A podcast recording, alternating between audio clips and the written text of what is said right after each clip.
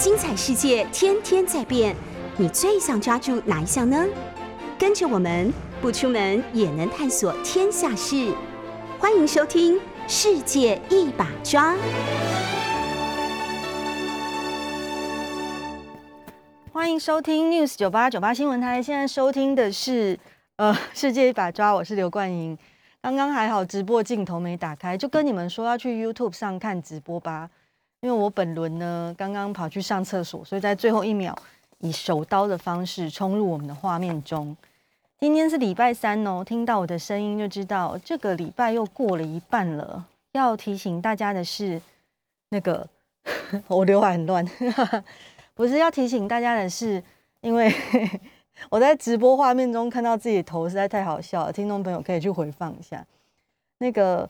呃，最近这个礼拜应该都会有连篇的大梅大雨一直下，所以像我刚刚开来的途中，雨非常非常的大，然后有几个路段呢，分别都是大到可能看不到你前面的车，大概就是你台风天出门的状况。所以要叮咛大家呢，如果你现在要出门，不要像我这样，一定要提早准备出门。不然你在路上会开得非常慢，因为在一般的道路上，你可能都看不到前面那部车。小美早安，然后所以就会影响你上班的时间，或影响你去做下一个计划的时间。那比较辛苦的，像是骑机车的朋友们呢，就是尽量的减速慢行。那在这边也呼吁开车的朋友们呢，多让一点空间跟时间给机车骑士。因为在这种天候下去骑车，真的非常的辛苦。然后他不管怎么包，他应该身上都是湿透了。那像我们的机车骑士，或者现在还在做外送的朋友们，真的要跟你们说一声辛苦了。千万要把自己的行车安全跟人身健康放在第一位。然后，如果你现在有要撑伞出门的话，也建议大家尽量是穿彩度比较高的衣服在路上走，因为。呃，这几天的上午的雨真的都非常大，大到如果你是穿白色，或像我本人呢，我本人今天穿了一个淡色的西装外套，就是会在路上被隐形。然后如果我再撑一把透明的伞，然后穿越马路的话，我很可能我自己开车都看不到自己，然后就会不小心撞到我自己这样。所以你最好是穿彩度高一点的衣服，然后鲜黄色的啊，然后或者是哦，鲜黄色衣服可能很少。然后或者是红色，然后白天的话可以穿蓝色，那晚上的话就千万不要穿暗色系的衣服。好的，跟大家的叮咛就讲到这边了。今天第一节要跟大家分享什么新闻呢？我想这个新闻应该是大家最近就是很多 work from home 的朋友们都有的共同的症状，然后也呼吁大家可以到 YouTube 的直播现场看我们的。直播哦，因为今天助理主持人有春照例也是背对大家阿木阿木的，吃的非常的愉快。那有春的存在就是在在提醒我，不管今天是什么天气，反正本爷都是过得很快活啦。就是这种态度也还蛮值得大家学习的，是不是？这个新闻的标题是“疫情海啸乱工作”，然后夸引号，听到赖想起我就想哭，面对职场焦虑、心理失郁。三大面向，好好顾身心。呃，这篇文章的作者是我的连友林进军心理师，然后他就在分析那个呃，现在大家在家里工作的时候的心理状况会是怎么样？你究竟会是觉得比较轻松，还是压力更大？那心理师的角度是，通常你都会变得压力更大。等我一下，因为我的那个助理主持人坐在我的新闻上面，所以。然后文章就跟大家分享说，工作量如海水般一样倒灌进来，主管一贯的风格要求快很准，我该怎么办？然后我只要听到赖的声音响起，就会心跳加速，胸闷，有时候会很想哭。的原因是什么？因为 COVID-19 还在高原期嘛，随着确诊人数的增加，许多人的工作节奏就被打乱了，一边防疫，一边应付各种突发状况。那如果你是管工厂的，可能供应链都出问题。那你如果你是下半年要执行大案子的，那可能你都不知道能不能做，很多活动都 pending。那如果你改期的话，也你的厂商也不一定能配合，然后空间也不一定能配合。所以呢，身心紧绷，容易出现失眠、易怒、忧郁、肠胃不适、皮肤等身体与心理的状况。这些问题如果放置不理，长期累积下来，就可能恶化成难解的宿疾哦。要跟大家分享一下心理师的观点是什么？说让员工焦虑的不一定是只有疫情，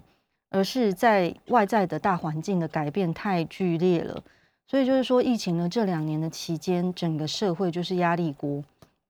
职场的变动就是一个加压器，光是自己或同事轮流确诊，或者是被居隔，然后你有时候要帮呃同事代班啊，然后职务代理啊，责任归属该如何确定，就让人家很伤神。因为你有时候就是呃有时候不是你的错，你是帮人家代班，或者是人家帮你代班的时候出包，这也会是一个很大的问题。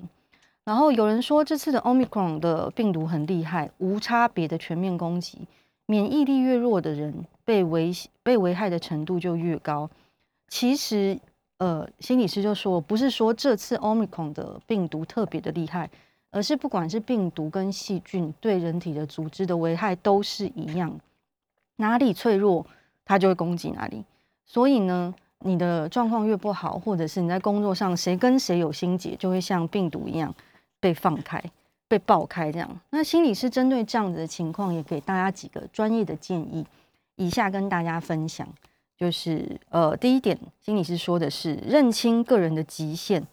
这种是什么意思呢？就是你在非常的时刻很容易慌张，像我本身就是一个很容易慌慌张张的人。如果大家有刚刚看到节目一开口的时候，我的刘海呈现朝向半天飞去的状况，就知道。就是我是一个没有时间观念，然后 News 酒吧一直在忍耐我在最后一秒钟踏进录音室的这种状况。那通常这种慌慌张张像我本轮的人是因为什么原因呢？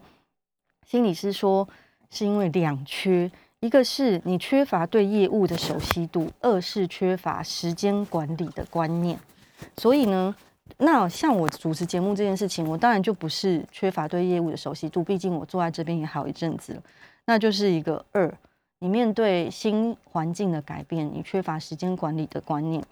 然后，如果熟悉度不够，最好就是参酌有经验的人的意见，评估你需要多少时间去处理这个新来的业务。比如说，你帮你的同事代班。那缺乏时间管理的观念的原因，就是比如说像我今天出门的时候，其实我是按照原本我每天来电台的原定时间出门的，但为什么我匆匆忙忙的飞奔进来呢？因为我没想到雨下的这么大。那举这个例子而言，就比如说像我们现在大环境、工作环境里面改变的状况非常的多，那东西变多了，问题也变多，你需要应付到的工作上的人也变多了，那你可能就会跟你以前在工作上所需要的时间是不一样的。如果是那个大环境的变迁过高的话，人不是机器，心理是说，时间跟事情都是固定的分量。事情只能一件一件来，排定优先顺序之后，就是呃首要任务先去做。如果所有的项目都是又急又重要，又没时间，又没有人可以帮忙，那你就真的只能向上反映，寻找分工的可能。那第二个呢，心理师给大家的建议，我觉得这个建议非常非常的实用，希望大家可以把它放在心里，就是不要让自己站在对立面。这个叮咛这句话是什么意思？是疫情的期间，大家的情绪跟呃你思考逻辑的循环，可能都会偏向比较负面。那大家跟你讲什么意见的时候，哦，可能因为最近社会气氛都不太好，你下意识你就很想顶嘴，或者是人家跟你讲什么，你就是想要讲一个反对意见回去。那临时被交办任务的时候，通常一般员工很容易把情绪放在。主管为什么要这样安排啊？他为什么不给别人要给我？公司为什么会有这样的不合理的政策？那同事在分工的时候为什么会拿到比较好的工作，比较轻松？然后这样子的负向的逻辑的循环，就会觉得，诶，他们都不对，然后我很委屈。但心理师的建议是说，当变成他们跟自己的二元分法的时候，如果你一直用这种二元分法去看事情，自己就变成站在对立面。嗯，但是这样子会让你的生活不愉快，因为人能控制的只有自己而已，他人的想法跟意志并不是自己可以决定的。所以如果你一直让自己处在全世界的对立面，那你每天生活其实都会很不愉快。所以心理师建议说，将思维从他们怎样怎样改成我们大家正在面临某一个问题，我可以做的事情是，然后把它分项的整理出来。如果有问题的话，就让他这个问题成为我们大家一起面对的问题，要适时的跟主管反映，然后跟同事讨论，跟同事求援，如此不要把自己跟他们切割成二元对立法，就可以比较专注在自己能发挥的地方。第三点呢，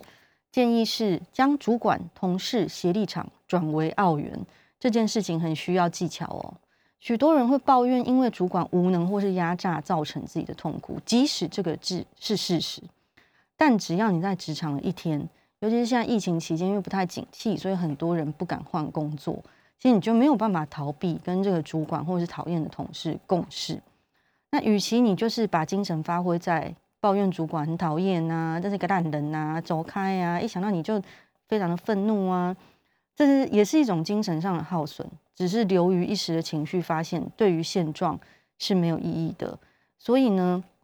就是你把那个尽量把主管跟同事当成你的听妹虽然很困难，但是一定要及时的把问题丢出来，把资源这件事情让大家共享，让问题也让大家共享。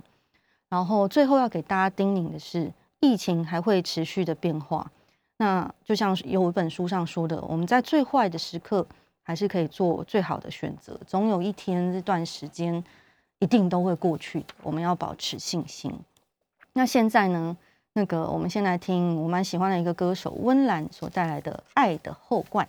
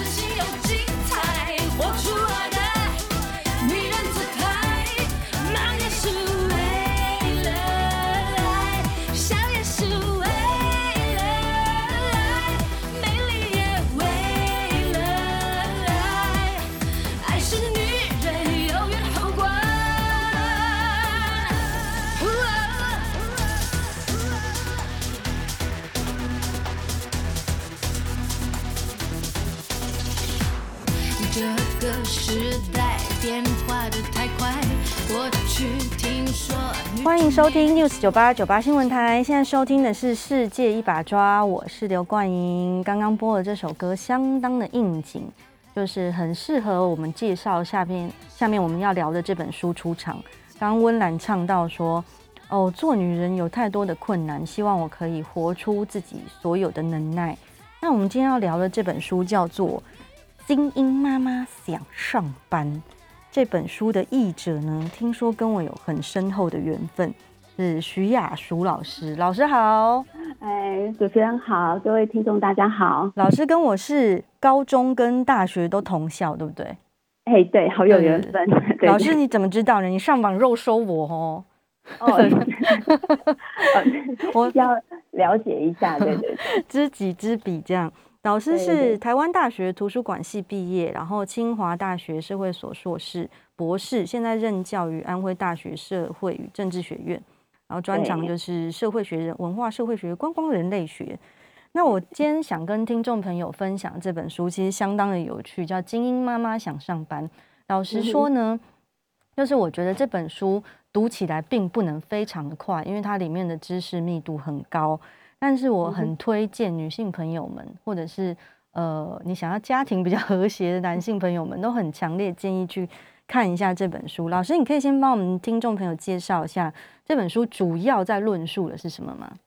哦，好。嗯我呃，这本书其实主要在讲是两个社会学家对一群精英女性她们的职场的追踪，就是他其实可以追溯到他第一本书是二零零七年出版的《精英妈妈想辞职》。嗯，那那第一本书是探讨说，哎，这些很优秀的女性为什么要离开职场？那那时候那一波就有一个记者，他就是写了一篇报道，引起很大的呃回响，就是说这群人离开是因为有新传统主义。因为他们要追求一种家庭价值，就是要比较保守派这样子。嗯，那这两个作者就是针对第一本书就提出来，他们说不是这个样子的。事实上，毕竟他们离开的是一个结构，是一种不友善家庭的一个职场结构。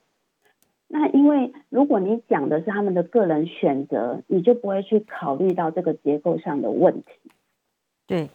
所以第二本书，呃，这个是他第一本书的贡献。那隔了十几年，他就出了第二本书，因为他就是追踪同一批妈妈。那我觉得这非常有趣，就是他们的是我们不太可能就是自己经历过这么长的生涯，可是他帮我们追踪的这样子是哦，从他们三十、四十到五十岁，那他们五十岁以后，他们都想要再回到职场。那这个作者第二本书就是《精英妈妈想上班》，就是同一批人，他们在回到家庭，然后到了小孩子长大，他们又想要回到职场，那他们遇到了什么问题？是，那就非常有趣啊，因为他就是说，他第二本书里面就提到说，几乎所有的人都想要再回到职场，嗯，那某种程度就是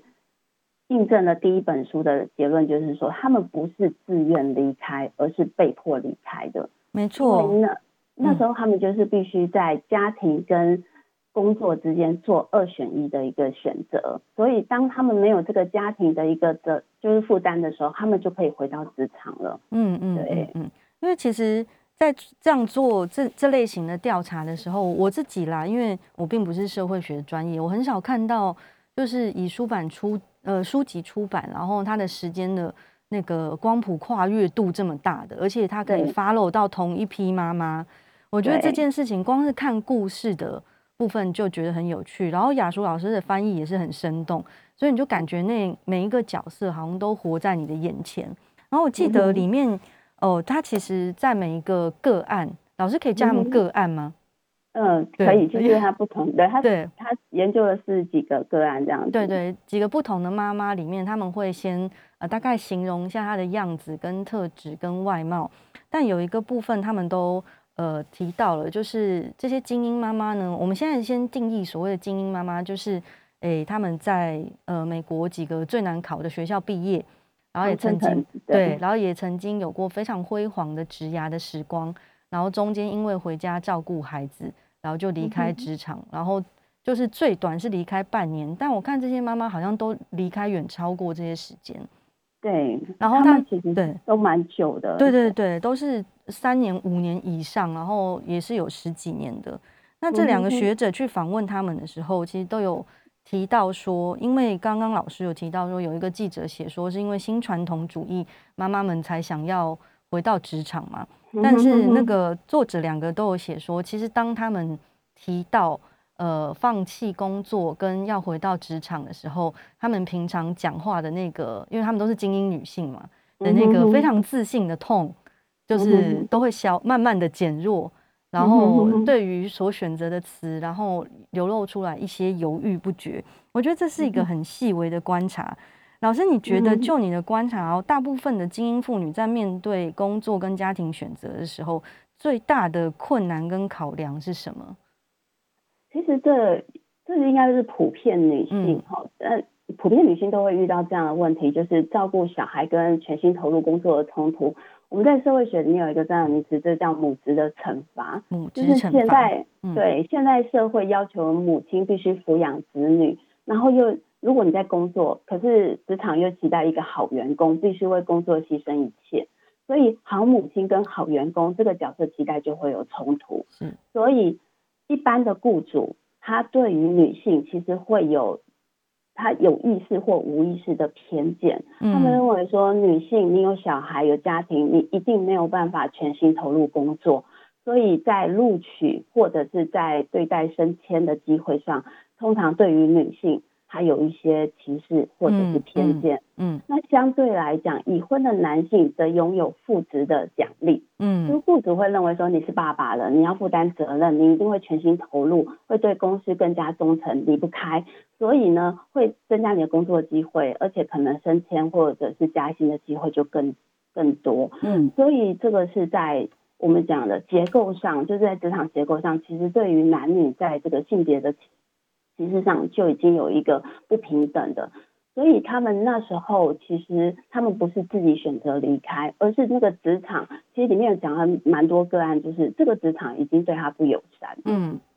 包括升迁的机会，包括选择很多，那老板就预设你要照顾家庭，你可能没有办法全心投入，嗯，所以他们那时候就选择退出职场，去解决这个不友善的工作环境跟家庭冲突的一个方式。真的，因为我在看这本书的时候，其实我一直充满了 挣扎跟矛盾。因为我本身是一个一直长期都在工作的妈妈嘛，但因为过过去有过自己创业跟开公司的经验，所以老实说呢，要跟老师忏悔，就是身为一个老板的角色，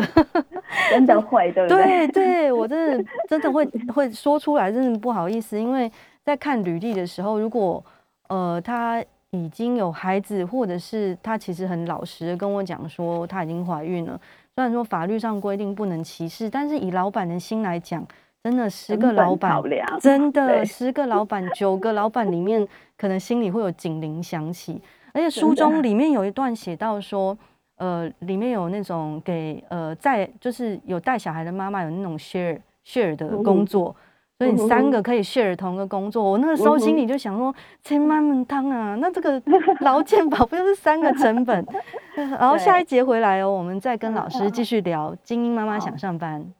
欢迎收听 News 九八九八新闻台。现在收听的节目是《世界一把抓》，我是刘冠莹。那个大家会听到那个窸窸窣窣的声音，就是我的助理主持人，他吃点心喽。现在也欢迎大家在 YouTube 的直播现场。跟助理主持人一起吃点心哦。如果你们抖内的话，他就有更多点心哦。没有啦，开玩笑，不要真的捐钱给我哦。哎，在这里，在这里。那这一集呢，我们想要跟我们今天的来宾徐雅淑老师一起聊的是他最近翻译的一本书，叫《精英妈妈想上班：美国顶尖名校女性重返职场的特权与矛盾》。上一集雅淑老师。帮我们讲到说，妇女在面对工作跟家庭选择的时候，讲了两个我觉得非常精确的词，本来就不用漏漏等的去形容。一个就是母职惩罚跟父职奖励，就是在一个家庭有了孩子之后，女性的职场就会受到呃慢慢的阻碍，然后父职大家会觉得他好像当了爸爸责任变重，所以他工作就会越越认真越努力，然后这是一种社会隐形的价值观的一个锁链，这样。那老师，你帮听众朋友解释一下，因为我刚开始看这本书的时候，我觉得蛮困惑的。为什么他们两个作者呢，在研究了十年以后，会认为那个精英妈妈更容易去选择重返，呃，回到家庭，以及重返职场的困难度也是比较高？这跟一般妈妈的处境有什么不同？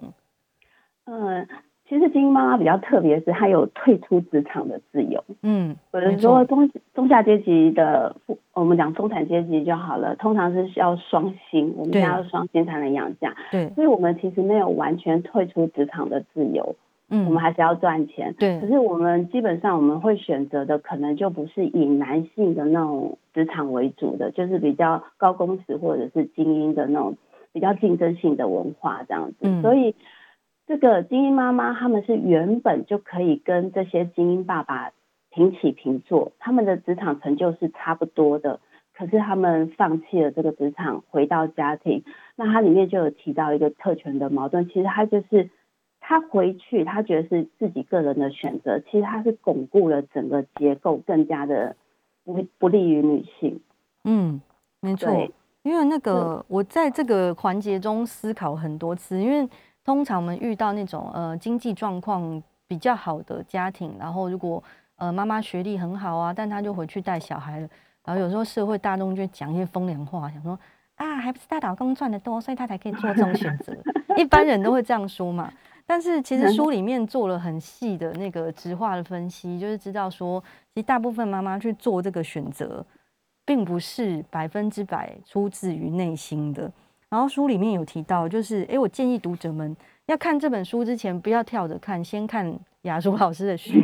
因为他把这本书的逻辑讲得很清楚。刚刚讲到特权者的矛盾这一段，跟大家分享一下。就是高成就的女性的性别利益呢，包括专业成就、性别平等主义与经济自主，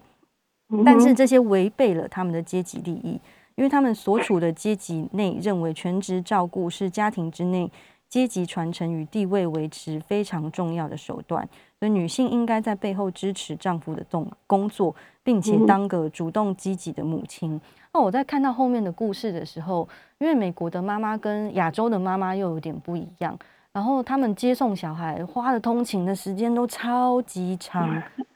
其实我们也是啊。对，然后就我就想说，因为他们有一个好像是上足球课还是网球课，对对，就是一个律师，对。对，然后他就说想在车上放微波炉。对，我也看到，因为他一等，但是少说就要等个四十四五十来分钟，然后我就觉得哇，这个牺牲真的是蛮大的。所以书中有提到说，精英妈妈回去工作这件事情不难。但要打造一个可行的长期职业生涯就很困难。老师，为什么可行的长期的 career plan 对那个精英妈妈来说的难度很高？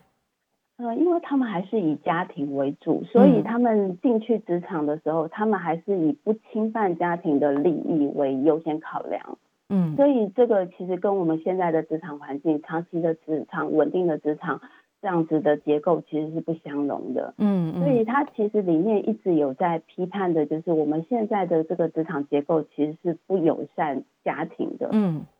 所以如果这些妈妈哈，我觉得他整两本书在探讨，就是如果这些妈妈我们都是用她个人选择去看这些事情的时候，我们就不会有力气去改变这个结构。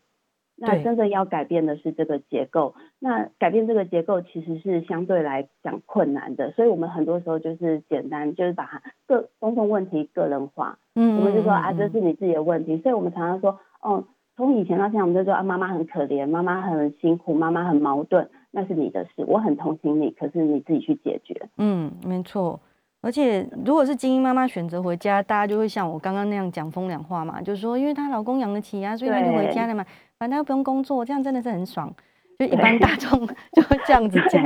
可是其实他们，嗯，他们其实很很很矛盾，是其实他们在职场上是可以有成就的，嗯嗯嗯。那只是这个职场不能让他去照顾他的小孩，那他们都会有一种焦虑。他们回到家庭里面以后。他们的认同就会建筑在，像刚刚我们提到的，认同会建筑在小孩子的成就上。嗯，但我觉得这件事好残忍，因为老师在序里面有写说，就是举了一个非常贴近台湾人生活例子，就是呃认同转移之后会那个落在小孩身上，就会变成你的孩子不是你的孩子的那个连续剧的各种状况，听起来就相当的恐怖。对，而且我嗯，老师请说，因为在。呃，你刚才有提到，就是美国跟西西方体制跟亚洲哈，亚洲还是以文凭主义至上，所以考试竞争压力其实非常大。嗯，那很多精英妈妈他们就会把小孩子的成就放在，因为我们讲那个你的孩子不是你的孩子，里面有一个，因为他们是全职妈妈，所以别人看不到他们的成就是什么，只会去比如说你的小孩子考上哪里。嗯。那这个就会是，你知道前几就以前有一些新闻事件，不是考上医学院，然后小孩子不读，就妈妈自杀。对，然后也有小孩自杀的，因为就是亲子相逼。对，嗯、那其实这就是说，你没有办法找到自己的价值跟认同的时候，你只好把你的认同投射在小孩身上。那这其实这也不只是台湾啦，当然里面书里面也有提到美国的几个例子，它里面有提到。一个跟台湾比较不一样的哈，他说他们回到家庭，因为他们是主管，回到家庭以后就把心思转移到盯小孩子的课业，对，然后他们就会很积极的投入学校哦，真的。然后他们里面有一个叫学业红山，这个跟我们不太一样，学业红山是他们会想办法让自己的小孩子延后入学。嗯，我们台湾是希望他可以跳级考，对不对？嗯，可是呢，他们是希望他可以延后入学。为什么？因为如果延后入学，他就比同年纪的大一岁，那他的认知发展跟体型都会比其他的人优秀，他就会在同年级里面非常突出。哦，这个心思好迂回。这个是他们里面蛮，这个是他们美国他们在思考，就是怎么样把自己的小孩捧上名校的一些方式啊。嗯，跟台湾就不太一样，这样子。对，台湾的升学管道比较单一，所以我们基本上都还是比较是拼成绩，所以就是会有补习啊、考试啊这样子之类的。嗯嗯。那、嗯、老师刚刚讲到那个呃，就是这些。在工作职场上本来有成就的妈妈，然后回归家庭以后，我记得我有点我看过一部好莱坞电影，但我现在想不起来名字，就是类似这样的角色，但他通通常在职场上可能是高阶主管，然后回去以后，因为他通常很有才干，所以就会用非常 bossy 的状况去或者态度去逼迫他的小孩，然后尤其是呃精英妈妈通常的基本配备会配备一个精英爸爸。所以他们两个就是高学历爸妈，就会想说，哦，要好死不死，他小孩又有点没有那么聪明跟杰出的话，他们两个都会想说，哎，怎么发生什么事？为什么？就是考试对我们来说很容易啊？为什么孩子就是考不好？那通常如果这样子的妈妈回到家里的话，她的压力就会非常的大。因为我记得我听过长辈，呃，就是在讲我的生活圈里面有另外一组精英爸妈组。然后妈妈后来就是回归到家庭了，然后她她的先生好像是律师事务所的老板之类的，我记得是这样。然后他回去呃带小孩以后，但是偏偏他的孩子两个其实蛮聪明可爱，也很乖，但就是学业 学业表现学业表现上面比较平庸一点。然后长辈就说：“哦，那个谁谁这样子，然后回去全职这样教啊，功课也没有比较好啊。”哎，老师，你看我的演技是不是很生动？我语气都富含感情，有没有？演三姑六婆很像。然后其他阿姨就说：“他这样回去教，你看多可惜。他这样回去带，他功课也没有比较好。但其实我觉得他的小孩是很充满安全感，也是快乐的孩子。但是在亚洲的社会里面，呃，我们比较倾向于去放大他在学业上的成就。对。然后他好像考不好，他妈妈就也不是一个好妈妈。”所以我觉得这这个观点，它其实牵涉了很多社会价值观的问题，包括我们是怎么看待孩子的，以及我们是怎么看待女性这件事情。对于女性的选择这件事情，我们又没有有没有足够的呃尊重跟认同？像呃前年有一本很红的书，就是八二年生的金智英嘛。对对，然后这本也是，对对对，我觉得这个是他的理论化。嗯，这个这一这本书是八十二年生金智英的理论化。对，然后那个时候，因为金智英就配备一个就是工作不错，然后长得又帅老公，当然就是电影中选的那角色有点太帅，然后所以大家就会觉得你到底有不满意什么？你都嫁给孔刘了，你还想要怎么样？然后反正他就是那么疼你，对对对，然后他也是很温柔体贴，但是呃，在自我成就的追求上，他其实永远就是少一块。他没有办法跟周遭的人去言说，说我现在到底呃还想要做什么，所以书中作者也花了很多时间去描写，就是呃妈妈们他们对于自己未来的成就那种呃敢想爱又不敢碰，然后非常害怕受伤害的感觉。其中只有一个妈妈，就是我刚才呃翻到她，她就是呃就是她回去工作以后。然后她她是叫什么？我忘记金融界的妈妈吧，就是他一直有在做准备，然后也把她的人脉准备好，是她比较有一个那个清楚的 career pace，就是说他以后可能会重返他原本的职场。但老师像这样子的 case，重返他呃回到家庭前的工作环境，这样子的成功的比率有多高？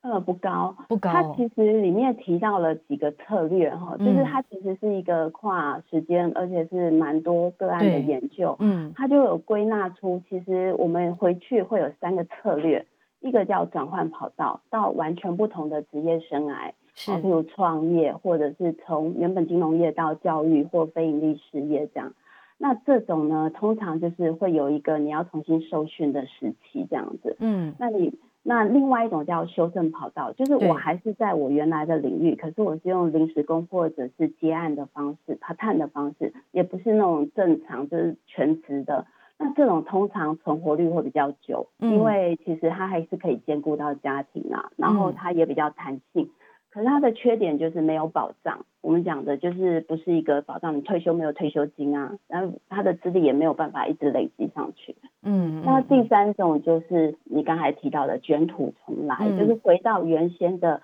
行业。可是呢，基本上他们回到原先的行业都不会是过去的老板了，是，就是他们会地位会很不一样，对，对他们回用他们的人脉再回到，譬如说金融业。啊，老师下一节回来，不好意思，欢迎收听 News 九八九八新闻台，现在收听的节目是《世界一把抓》，我是刘冠英，今天我们请到徐雅淑老师来聊聊《精英妈妈想上班》这本书。老师刚刚在上一集讲到说，就是妈妈们在重返职场的时候有三种。常常会使用的策略、策 策略，然后修正跑道嘛。刚刚老师讲到卷土重来这个部分是我最感兴趣的，因为可能你原本在原本的职场里面是成绩斐然的，然后中间中停了一段蛮长的时间，然后你想要重新回到那个职场，就是那个以老将之姿重新出道，但是通常成功的胜率都不高，因为好像职场的状况会跟想象的不一样哦。呃，应该是说他们的职场并没有改变，嗯，当初他们离开的原因还在，嗯，就工时太长这样，对，然后经就是那种不是友善家庭的，而且他们在家庭经历过这么久以后，他们会发现说，其实他们的认知也会有改变，他们会觉得是在这个阶段，哈，他们会选择的不是。金钱，或者是他们那种，嗯、他们会选择是有价值的、嗯、内在意义的，嗯，所以他们再回到职场的时候，他们就会觉得说，哎、欸，这可能跟我当初的认同，或者是我的自己的价值是不相合的，他们就会选择离开，嗯、因为他们已经不会再去熬了。我们讲的，其实，在职场上是蛮蛮蛮蛮硬的。你就想说，你也经历过职场嘛，对不对？对啊、你会发现，一般的职场其实不像不像是一。正常人待的嘛，对啊，然后尤其嗯，如果你要卷土重来的话，就算你很年轻的时候就生了孩子，可能你就是卷土重来的时候已经四五十岁了，所以你就会跟对，还是算年纪大的，对对对，在那个职场里面还是算年纪大的，对，你要回到原本的位置，就跟嗯、呃，可能刚出社会一阵子的那个非常后起之秀在一起竞争。不管心理上或工作的调节上，可能都有坎过不去这样子。对，他们比较会把工作的内在回报，譬如说意义啊、价值、乐趣放在首位，嗯、而不是把金钱或世俗上的那种功成名就啊放在首位。所以他们很多回到职场都是，我觉得就是比较是重视那个意义性。嗯对嗯嗯对。哎，老师，嗯，请说，嘿嘿，我说那个像这样子的。顶流的精英妈妈啊，通常如果少数看到她一直在那个职场第一线做下去，然后那她通常是什么样？在美国的社会里是怎么样挣扎，然后往前走？就是在家庭这部分，他们通常会做出什么样的选择跟策略？你是说如果没有离开？对对对，然后也有孩子，我记得那个。脸书的那个，嗯、对对对，他身而进这样，对对，他也是这个，对他当然是少数的特例啊，就是说他可以把，嗯、可是我们讲的那我们就不知道，是说他一定一定也是面对了很多的挣扎，包括就是、嗯、我们之前的前文化部长曾丽君也是离开职场，他也是说他回到家里，因为他不想错过小孩子的成长时期。嗯，那如果你一直留在这种高高工时的。职场里面，你很多的家庭工作势必就是委外，嗯，那小孩子的成长，你可能就有有些人是说根本就不知道小孩子到几年级了，嗯，有可能对不对？那这种很常见。我有一个哈，我有一个就医生同医，她老公是医生，那有一次她生病了，然后她就是请她老公去接。去送小孩子上学，嗯，然后呢，她老公说，她就问她老公说：“你知道他们读哪里吗？嗯、他们学校在哪里吗？”他就读那个，这个太夸张，这好想给他巴掌。就是会有这种情况，可是这其实就是我们可能会因为太投入工作而牺牲了家庭的一些环境、一些照顾上，所以这个大概就是男生他不太会有这样子的冲突，可是如果是精英女性的话，一定会有遇到这样子的冲突，因为我们这个社会对于女性的母职的期待又是更高的。真的，因为如果、啊、呃两边兼顾的话，就是中间会面临很多的挣扎。老师刚刚在讲的时候，我想到呃很久以前，就是呃有一个也有台湾血统的日本大臣联访。就是他是一个呃短发，然后长得外形非常靓丽的，就是政治人物在日本。然后那个时候他因为长期之间位居要职，然后有一次媒体去专访他的时候，就问哦，联访就想说他在这么忙碌的情况下，他其实每天都早上起来帮他小孩做便当。然后记者一听就吓傻，就说你是怎么兼顾这件事情的？然后联访一听也吓傻，就翻脸就问他讲 说。你会问男性政治人物这个问题吗？对，如果 不会的话，你为什么要问我呢？因为在他心里，他说他的先生也做很多家事跟育儿，他们把育儿的工作像工作一样，正职工作一样这样子分开，然后分项目，所以你做你的，我做我的。然后联访的意思就是说，如果你假只只会假设女性做这些事情，所以你才会问我这个问题嘛。但是他觉得其实大家都应该一起做这些事。那我觉得这个过程就是非常辛苦，因为就像老师刚刚说的，社会大众跟职场多半是期待男性对职场的投入是高一点。像我先生算是很会顾小孩的，但是大部分时间他也会呈现自动导航状态，所以偶尔 就是让他，比如说，哎，那个一三五二四六就是。呃，换你今天小孩那个带小孩，或者是帮他穿衣服送他上课。然后那天如果我去接我孩子的话，就是觉得他哦，我穿的真的好像摔跤手，因为那个我先可能忽略他到底长到多巨大了，所以就帮他穿一些小时候的衣服，然后去接他的时候就想说哇，也太紧身了吧。所以就是 爸爸通常就是在社会架构下就会呈现这个状态。有时候他们没有说那么想要呃跟家庭那么离散，可是。呃，社会架构的力量就会导致走向这一途。那刚刚老师有讲到一个问题，我觉得是很关键的，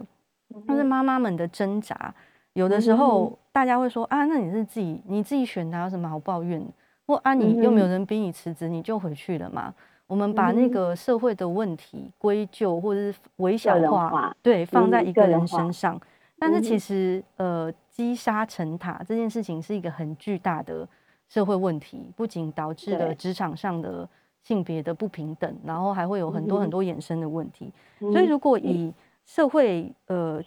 对，然后比较公共、比较巨观的角度下去看，究竟这件事情在政策上或大环境上，我们有什么可以着力的地方？嗯，对，应该就是说，其实他们没有办法去解决这个问题，嗯，那他们只能回到家庭，然后去跟自己讲说，这是我自己的选择，嗯。然后去说服自己。那事实上说，这是一个结构的问题。那书里面有针对这个问题，它在政策上它有建议三个方向哦。嗯。第一个方向就是我们希望那个工作时间可以更弹性，嗯，就是家长家庭跟那个家长会更友善，就是提高。其实我们的性别工作平等法是有弹性的，嗯。哦，可是问题是你也待过职场，有制度不一定敢用。对，对，对，这样选的好像会被惩罚这样子。对对对，嗯、可是这个其实我们在制度上是有的，可以提供你工作的弹性。嗯。第二个是消除在职业上的差别，性别差别。像我们刚才有提到，他们在的时候一开始是男性为主的工作职场。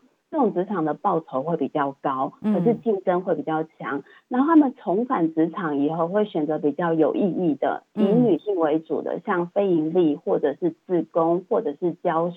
教师哦，这种呢其实是蛮重要的工作，价值性都很高，可是他的薪水很低。嗯，那其实如果我们可以把这两个职业，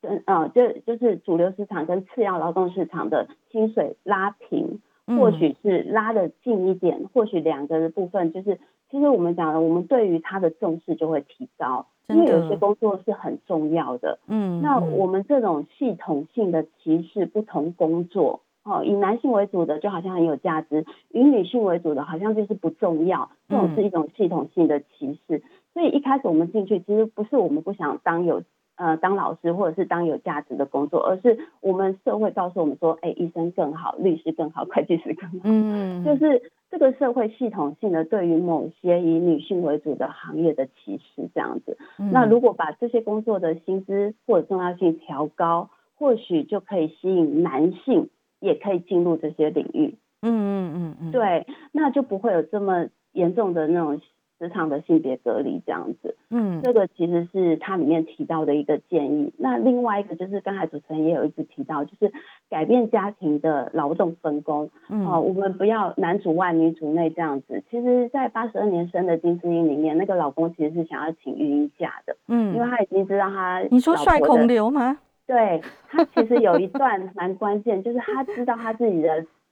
妻子已经有产后忧郁症了。嗯，然后他就说。你没有办法做你想做的事情，我也很痛苦。嗯，所以他说，那不然我就请育婴假，让你去做你想做的事。可是他要请的时候，公司的员工就跟他讲说，之前有一个人请了，就被迫离开职场了。嗯，然后他妈妈，哦，就是男方的妈妈也打电话骂那个金智英说，你这样子会让我的儿子失去职场上的冠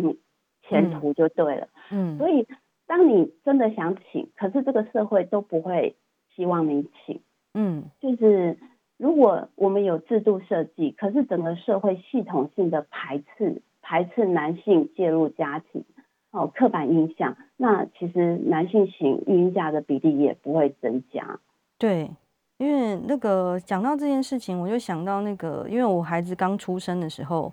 然后因为我跟我先生都是非常工作密度很高的人。那因为我小孩叫骂骂号，因为他小时候就是非常爱哭，就鬼哭神嚎的那种，所以大概头两三年我都那个快要精神崩溃，然后所以后来我先生就跟我讨论说，呃，要不要他去请个长假来好好的带小孩这样。但即使是像我这样子的精英女性呢，老师我应该称可以称之为精英女性吧？可以。对，然后我还是。会对先生请长假这件事情有点犹豫，一方面就会觉得男性的中断好像更难回去哦，对不对？嗯哼嗯哼对，就是一个社会的结构。就是、对社会，对于男性，你就应该要在全全力的在职场上打拼。对对对，好，今天很高兴徐雅舒老师来跟我们聊《精英妈妈想上班》这本书，推荐给大家哦，在那个 work from home 的时候，可以好好的研读一下这本书，也想想自己的未来。谢谢老师，好，谢谢，拜拜谢谢，好，拜拜。